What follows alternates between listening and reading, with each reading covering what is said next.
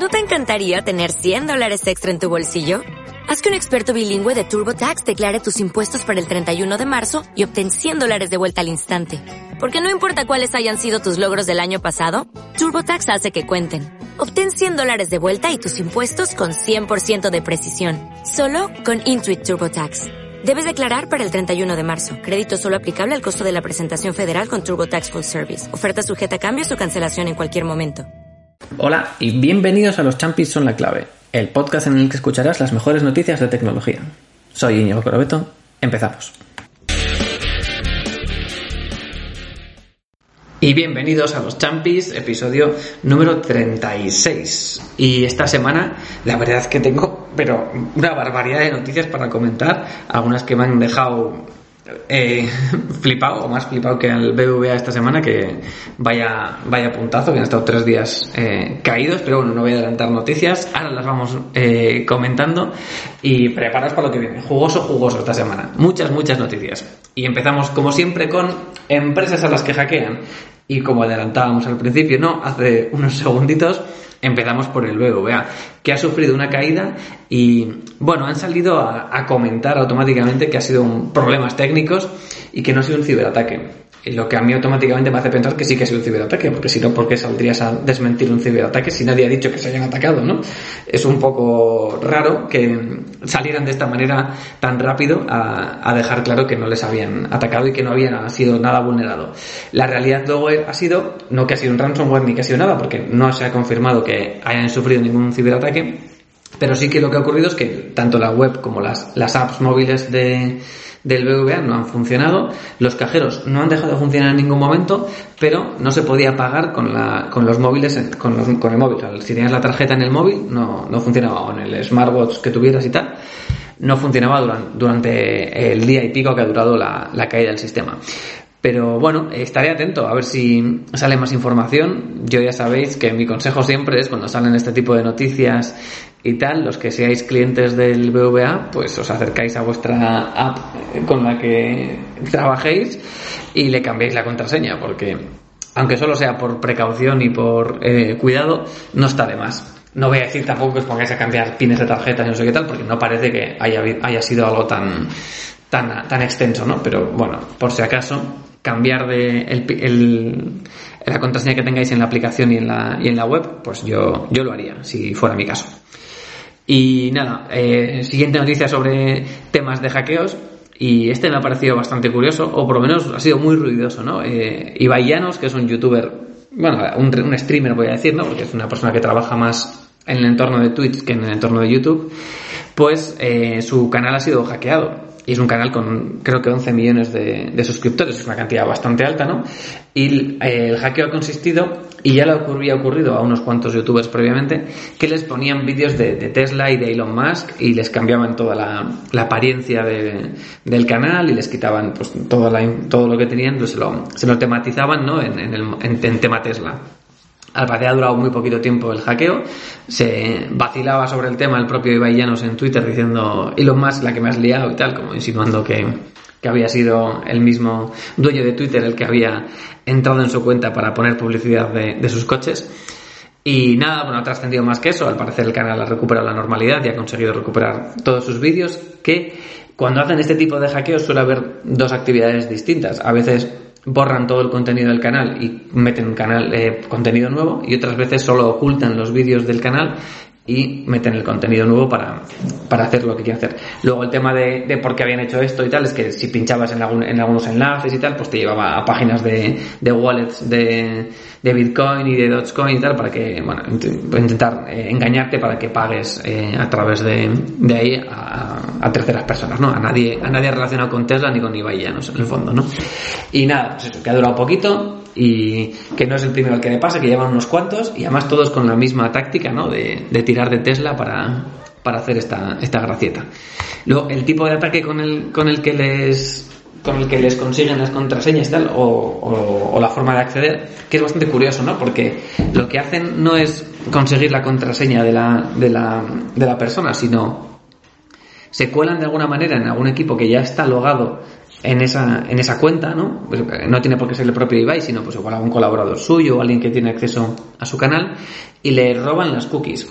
Con esto de robar las cookies me refiero a que al final YouTube, tú cuando entras no estás poniendo la contraseña una y otra vez, ¿no? Sino que se almacena una cantidad de información por detrás en tu navegador que permite hacer login automáticamente sin necesidad de de que tú escribas tu usuario y contraseña. Y es esa información la que roban de esos navegadores, de esas personas que colaboran con Ibayanos o el propio Ibayanos, ¿no? Si, si fuera el caso, que no tengo ni idea de cómo ha sido en este caso, pues cogen esa información y con eso consiguen montar un navegador con el que pueden entrar directamente sin que le pida nada, porque ya está logado previamente, ¿no? Tiene la información de, en, el navegador tiene la información de que ya tiene el login hecho en esa página y por lo tanto no tienen que, que hacer, que hacer nada, ¿no? Ni siquiera ni hackear el doble factor, ni nada por el estilo, sino que ya con esas cookies consiguen entrar directamente y acceden al, canal y lo modifican y como esas acciones no requieren de una, de una acción de segundo factor de autenticación, es decir, subir un vídeo o, ocultar un vídeo no implica que te pida una autenticación de mandarte un codiguito de SMS o que te pida un código de authenticator y tal,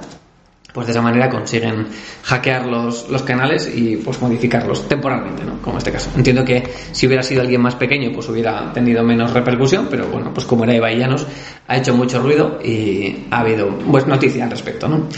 Y nada, siguiendo adelante en empresas las que hackean, un tercer caso de esta semana ha sido la empresa Iberus, que es un proveedor de tecnología, una consultoría tecnológica, ¿no? Que ha sido víctima de un ciberataque. Este, en este caso, sí, claramente ha sido un ciberataque. De hecho, detrás están Bian Lian, que se ha atribuido el ataque. Han robado 1,8 terabytes de datos de la compañía especialmente afectado o, especialmente los datos que hay dentro pues son bases de datos, datos financieros, datos de recursos humanos, información de los clientes, emails y que probablemente el más grave, tratándose de, quién se trata, código fuente de repositorios de la compañía.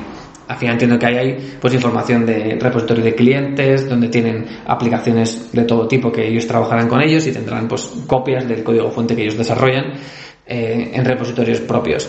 Así que, bueno, ha sido un caso grave. Las empresas que están asociadas a la propia Iberus pues han eh, bloqueado accesos entre ellas y tal. Y poco a poco están recuperando la, normalidad. Y parece ser que ya esto que ocurrió el martes, que era 13 de junio, pues ya está más suavizado, ¿no?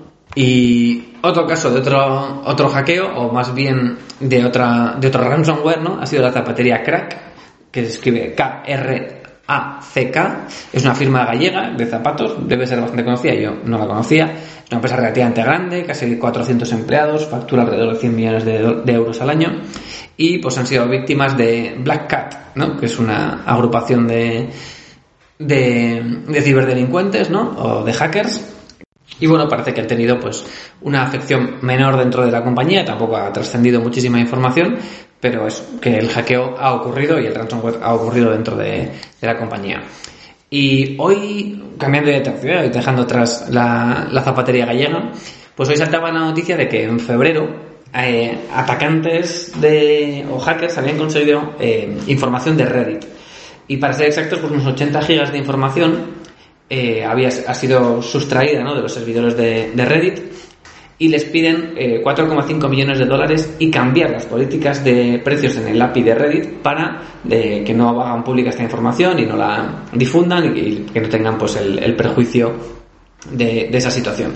Y claro, esto está muy ligado a otra noticia sobre Reddit que, no habíamos comentado todavía en el podcast, pero que lo ha tenido varias veces en, en, la, en la cercanía, ¿no? De hecho, podría ser que es una de las que no comenté la semana pasada porque también estaba en las candidatas y es que pues, eh, hay mucho ruido en Reddit porque cambiaron su política de cómo funciona eh, la facturación por, por, las, por el API. ¿no? El API es eh, los servicios web que expone Reddit para que otros terceros, otros third parties, ¿no? pues puedan acceder a lo que hay dentro de su web. En este caso, pues afecta mucho pues, a aplicaciones como Apollo o otras aplicaciones que puedes instalarte en el móvil para acceder a la información que está en Reddit a través del API. Entonces, como han cambiado la forma en la que eh, el contrato en el que se, se paga ¿no? Eh, esa, esa, suscripción o esa, ese servicio que presta, que presta Reddit, pues estas aplicaciones han dejado de funcionar. Estas aplicaciones clientes pues han, han caído muchas de ellas y no están funcionando a día de hoy y el, el, ecosistema de Reddit, la gente y la comunidad que está alrededor, pues eh, no ha gustado este movimiento de la compañía. Y entonces por eso pues este grupo de atacantes pues ha decidido tener este, esta exigencia, ¿no? son Black Cat, por cierto, ¿no? Los mismos que estaban en el caso de, de la zapatería que comentábamos hace unos minutos, ¿no? La zapatería gallega, pues los mismos que habían atacado a Crack son los mismos que han atacado a, Reddit para, o que, han atacado, que atacaron en febrero, porque esta información es de febrero, pero trascendió, o al menos ha llegado a, a, lo que yo leo eh, ayer mismo, ¿no? Y, y bueno, pues eh, hay mucho, mucho lío. Eh, entre 7.000 y 8.000 eh, subreddits, que al final son las agrupaciones de mensajes ¿no? dentro de Reddit, eh, están cerrados o son de solo lectura modo protesta por, por estas modificaciones.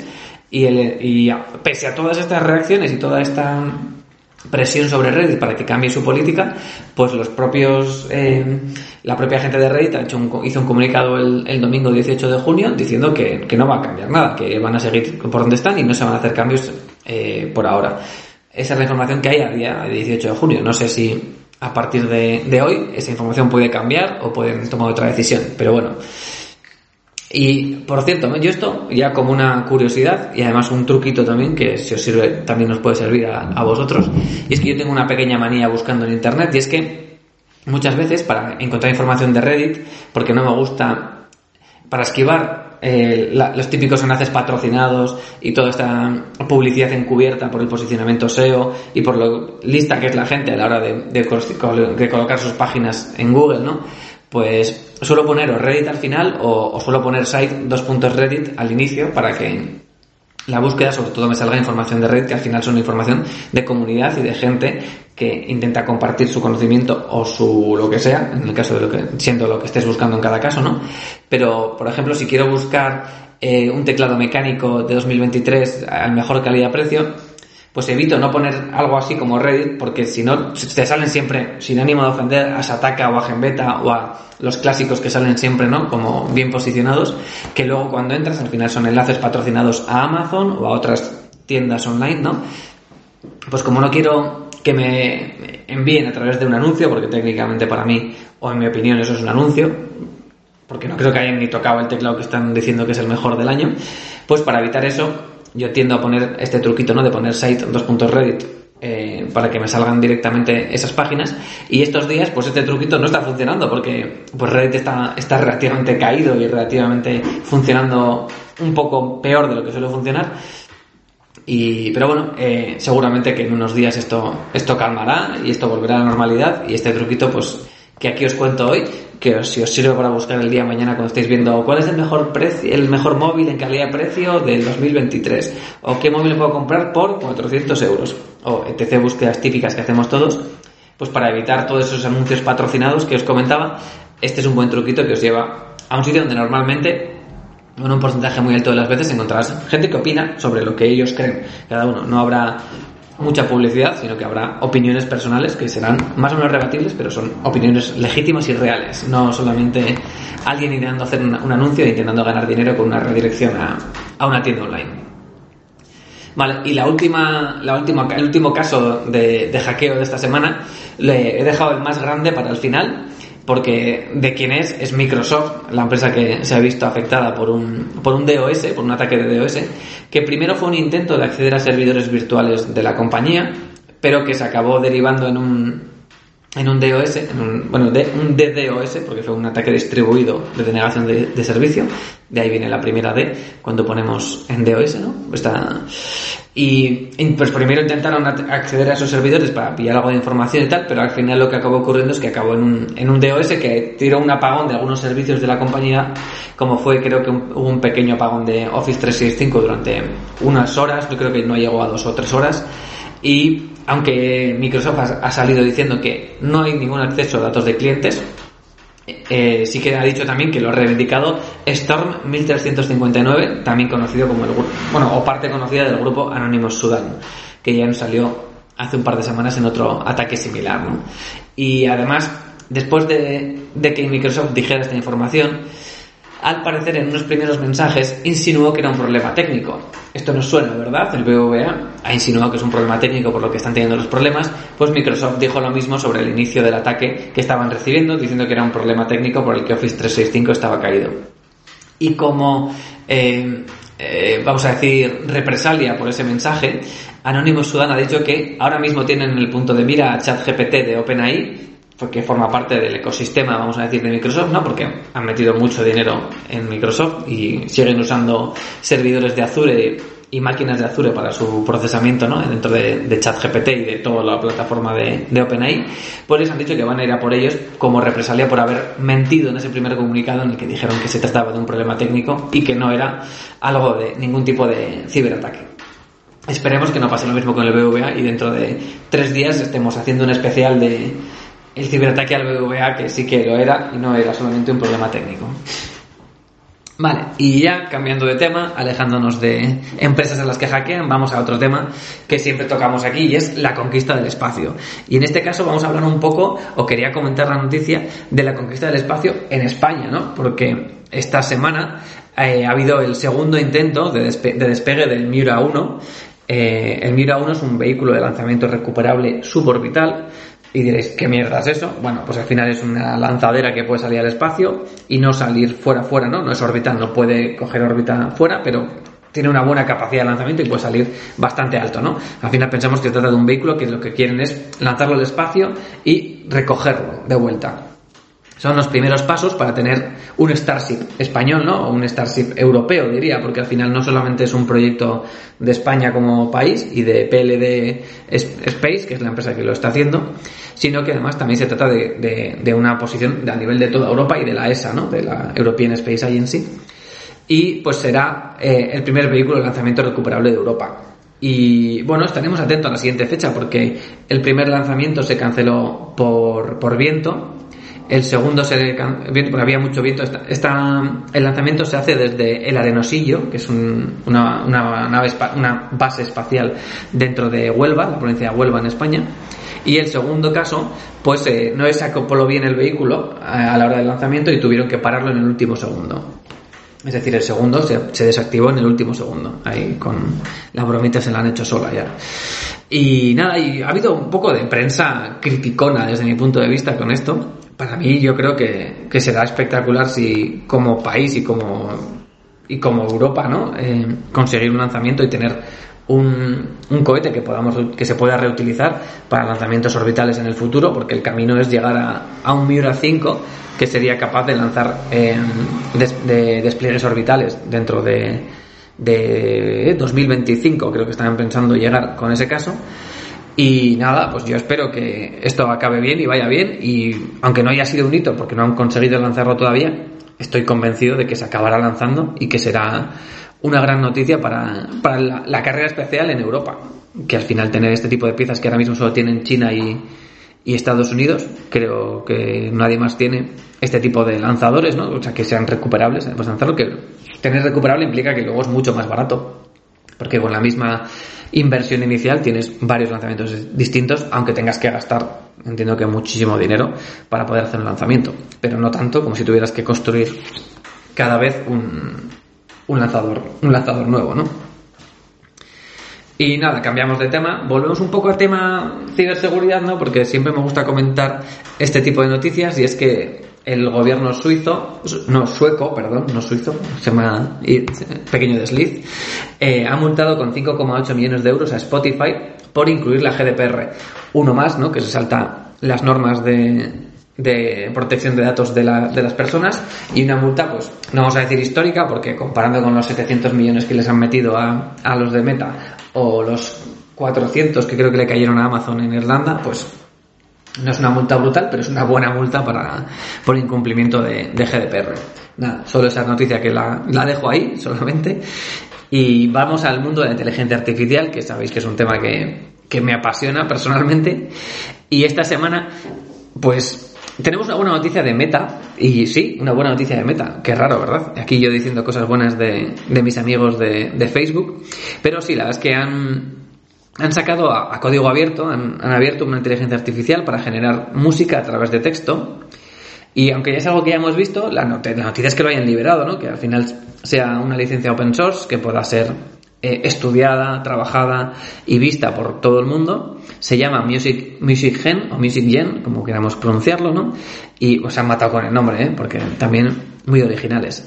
Y ojo porque en GitHub, si queréis entrar a, cotillear y a ver, está dentro de Facebook Labs y se llama Audiocraft, no se llama Music, Music Gen en, el repositorio que tienen en GitHub. ¿eh? Así que si queréis buscar Audiocraft, pues eh, ahí tendréis disponible pues el código fuente y para los que seáis lo suficientemente buenos como para entender todo lo que hay dentro, eh, seguro que es una buena forma de aterrizar en el mundo de la inteligencia artificial generativa.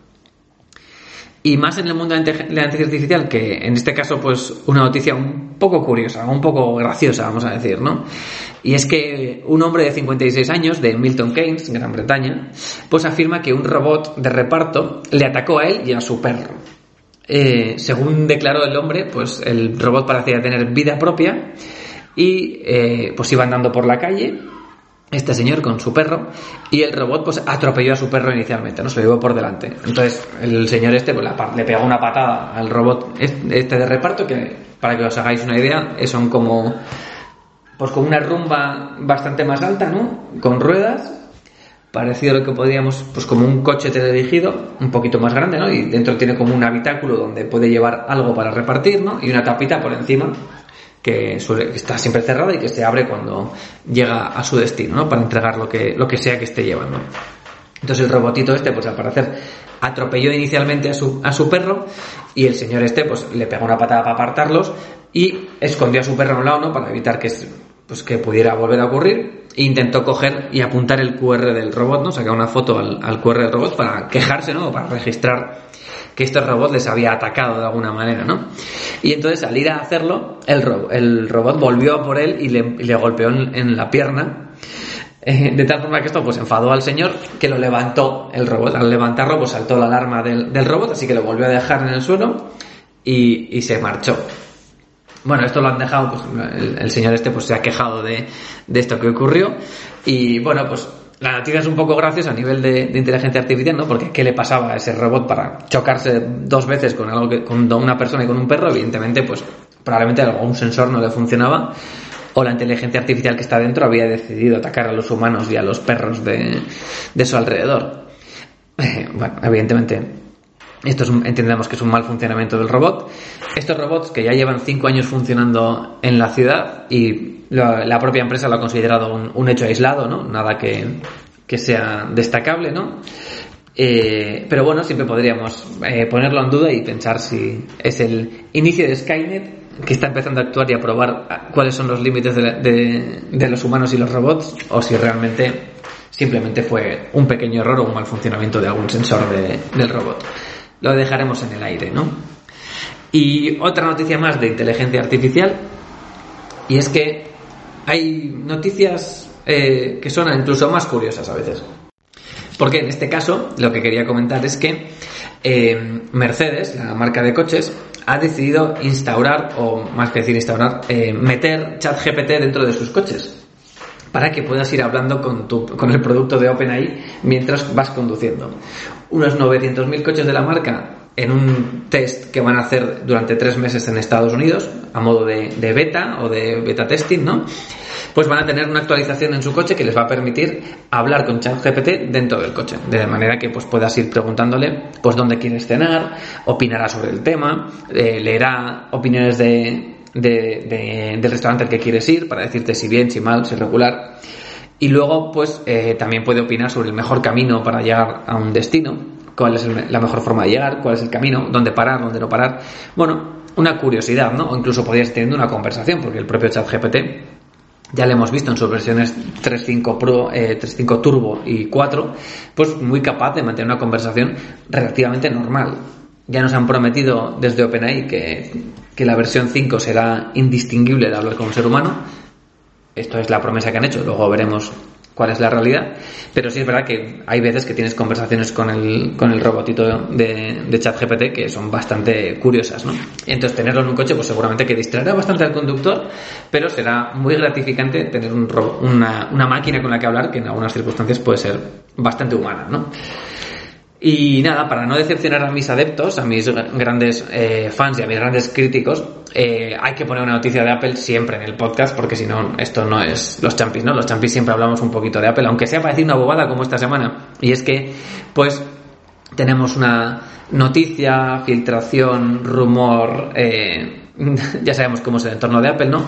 De que eh, existirán dos nuevos headsets para el año que viene, para, perdón, un nuevo headset para el año que viene y un segundo headset para el 2025 que acompañarían a las Vision Pro a lo largo, a lo largo de los a lo largo del tiempo, ¿no? Entonces, estas dos versiones serían la primera, una versión más barata de las Vision Pro, pues entonces eh, acortarán eh, presupuesto en el procesador, tendrá menos cámaras, peor pantalla y para eso tendría un precio más bajo y que estará disponible, pues eso, lo que os decía, a finales del, a principios del 25, a finales del 24, eso que se está insinuando.